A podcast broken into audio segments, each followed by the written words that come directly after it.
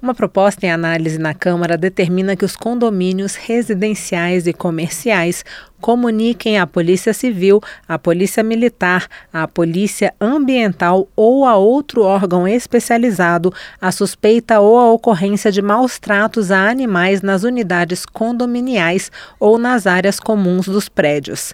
A comunicação deverá ser feita por condôminos, síndicos ou administradores em até 24 horas após saberem do fato, sob pena de multa. Ainda de acordo com o projeto, os condôminos deverão ser lembrados de comunicar maus tratos às autoridades nas assembleias gerais dos condomínios e a informação deverá ser registrada em ata.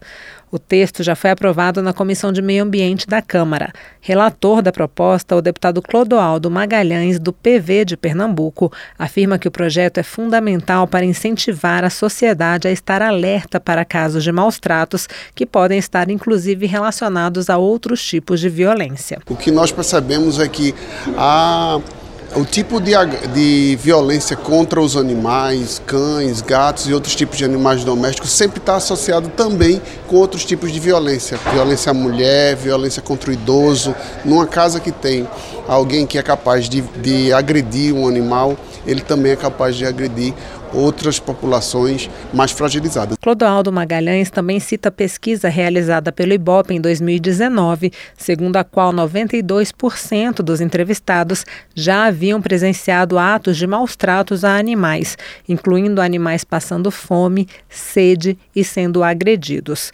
A proposta é que obriga os condomínios a avisar as autoridades no caso de maus tratos a animais ainda precisa ser analisada pela Comissão de Constituição e Justiça.